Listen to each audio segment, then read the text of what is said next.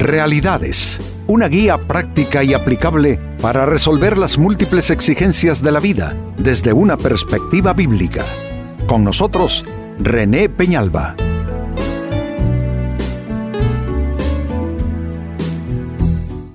Amigos de Realidades, sean todos bienvenidos. Para esta ocasión nuestro tema, ignorarlo no te hace menos culpable.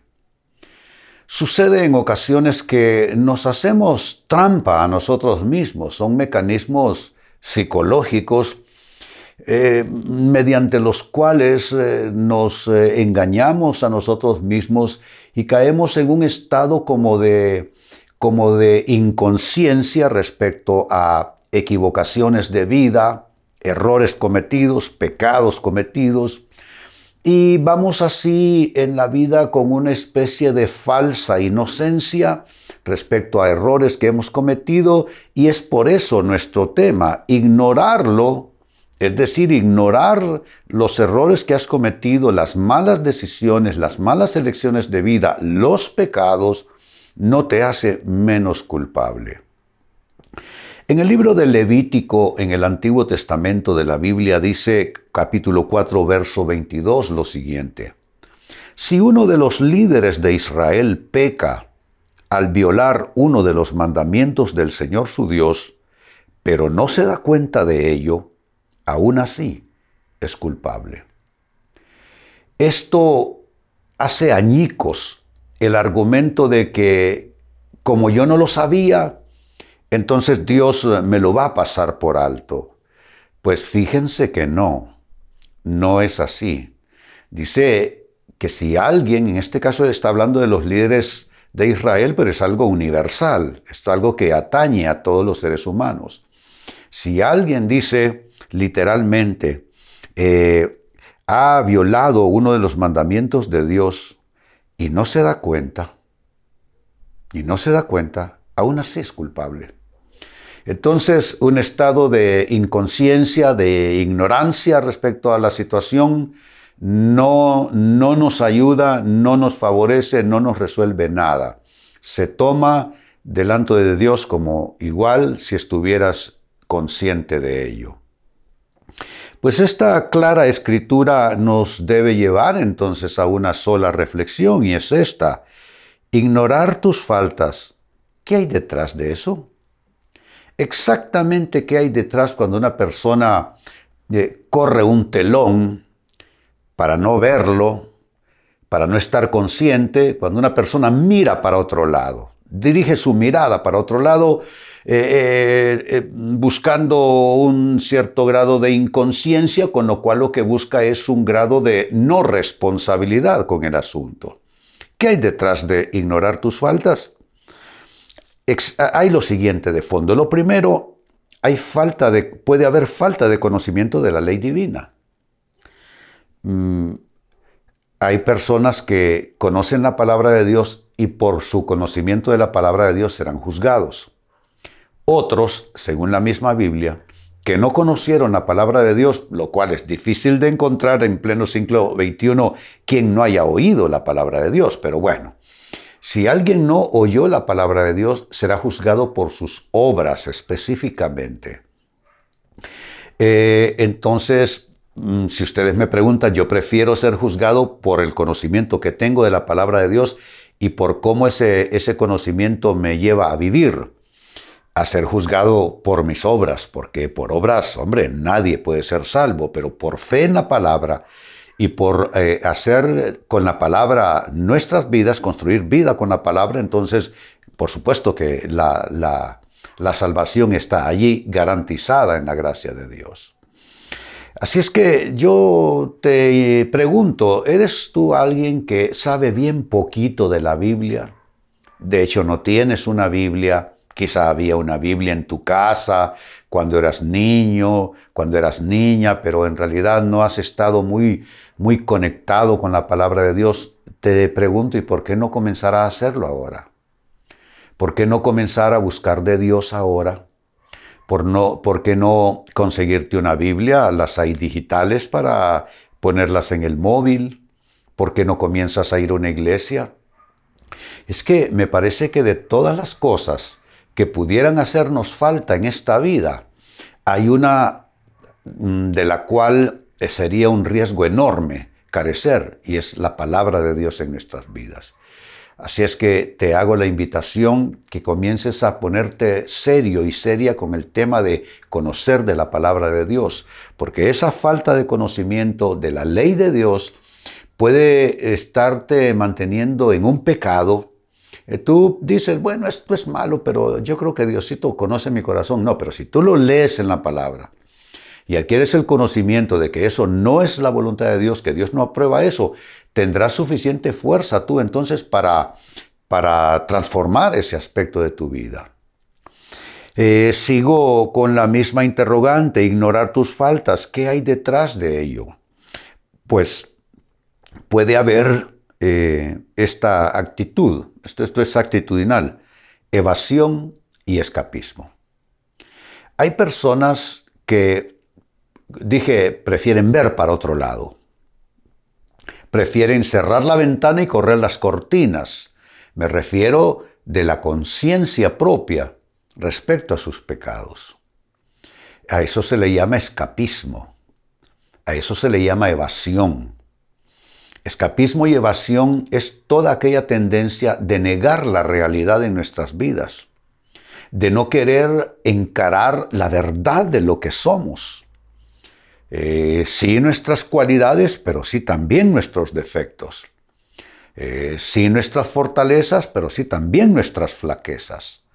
La persona que se niega a verse al espejo de la revelación propia es una persona entonces que está optando por vivir en el engaño. Pero el problema es, y perdonen que lo diga así sin, sin mucho adorno, el problema es que el infierno va a estar lleno de personas así que prefirieron ignorar su propia condición, personas que vivieron de una manera escapista, de personas que vivieron evadidos de Dios. Pero esas personas no, no les hablo de qué va a pasar en la eternidad, les hablo que en esta misma vida tendrán muchas dificultades. Un caso típico en la Biblia de un evasor y de un escapista es eh, Jonás. A Jonás Dios le encargó un propósito y una misión y él no quiso. Entonces él huyó, se fue en un barco muy lejos, eh, fue tragado por un gran pez que luego lo vomitó y, bueno, tuvo muchas dificultades de vida hasta que por fin decidió eh, reconocer eh, su actitud escapista y volverse a la voluntad de Dios. Pues no se necesita ser Jonás, amigos, ni ser tragado por un gran pez para uno darse cuenta que está escapando de Dios. En tu vida seguramente hay cosas que te están sonando como alarmas, que te estás escapando de Dios, de su voluntad. Tal vez en tu matrimonio está pasando eso. Quizá en la manera en que vives. Estás eh, eh, adoptando costumbres, estás adoptando formas de vida que no solo es que sean contrarias a la palabra de Dios, lo cual ya es una verdadera tragedia, pero que también te, vas a lastimar. Nadie juega con fuego sin quemarse. Nadie está en, en el límite de un precipicio sin correr el riesgo de caer. No juegues con el pecado. El pecado es una realidad. Hay quienes dicen que el pecado es un invento de nosotros los, los eclesiásticos eh, para mantener controlada a la gente. No, eso no es verdad. El pecado es una concepción divina respecto al, a, los fallos humanos, a los errores humanos. Eh, entonces, cuando nosotros vivimos en lo opuesto a lo que Dios quiere para nuestras vidas, estamos andando en pecado. Así es que yo digo que vale la pena poner eh, en alto y hacer resonar lo que dice una de las cartas del apóstol Pedro. Dice, si si decimos que no tenemos pecado, nos engañamos a nosotros mismos y la verdad no está en nosotros. Pero si confesamos nuestros pecados, Él, y se refiere a Dios, Él es fiel y justo. Uno, para perdonar nuestros pecados y dos, para limpiarnos de toda maldad. Noten, perdón y limpieza, perdón y limpieza. Así es que no, no, no tiene ningún sentido volverse escapista. Eh, en tercer lugar, ignorar tus faltas, ¿qué puede haber detrás de ello? Bueno, ya lo mencioné, lo pongo de manera puntual en este minuto, puede haber autoengaño, es decir, vivir en versiones erróneas de la vida, versiones, versiones erróneas de quiénes somos y cómo somos. Eh, que vamos eh, creando versiones, lo vamos creando todos, las vamos creando todos versiones de cómo digo yo que es mi matrimonio, pero quizá mi cónyuge está diciendo otra cosa. Eh, cómo yo crío, estoy criando a, a mis hijos, cómo los estoy formando, pero el resultado me está indicando otra cosa. Uno puede crearse versiones erróneas de cómo vivir, de cómo crear hijos, de cómo tener un matrimonio, de cómo administrar su tiempo, su vida, sus finanzas, sus decisiones, sus relaciones. Pero al final, como bien lo dice la palabra de Dios, el árbol se conoce por su fruto. Y si tu fruto es malo, ¿cómo vas a decir que lo que estás haciendo es bueno? Para que tu fruto sea malo, tu semilla tiene que ser igualmente mala. Así es que si eres de los que te estás autoengañando, si has eh, eh, eh, diseñado versiones erróneas, versiones equívocas, si te has estado mintiendo a ti mismo, a ti misma, diciéndote una cosa por otra, ¿por, ¿por qué no romper ya con el engaño? ¿Por qué no verte en el espejo y a la luz de la palabra de Dios? Para que te des cuenta quién eres tú en realidad, cómo eres como persona. Y eso no para culpabilizarte, sino para que sea la primera fase de un proceso de renovación de vida, de transformación de vida.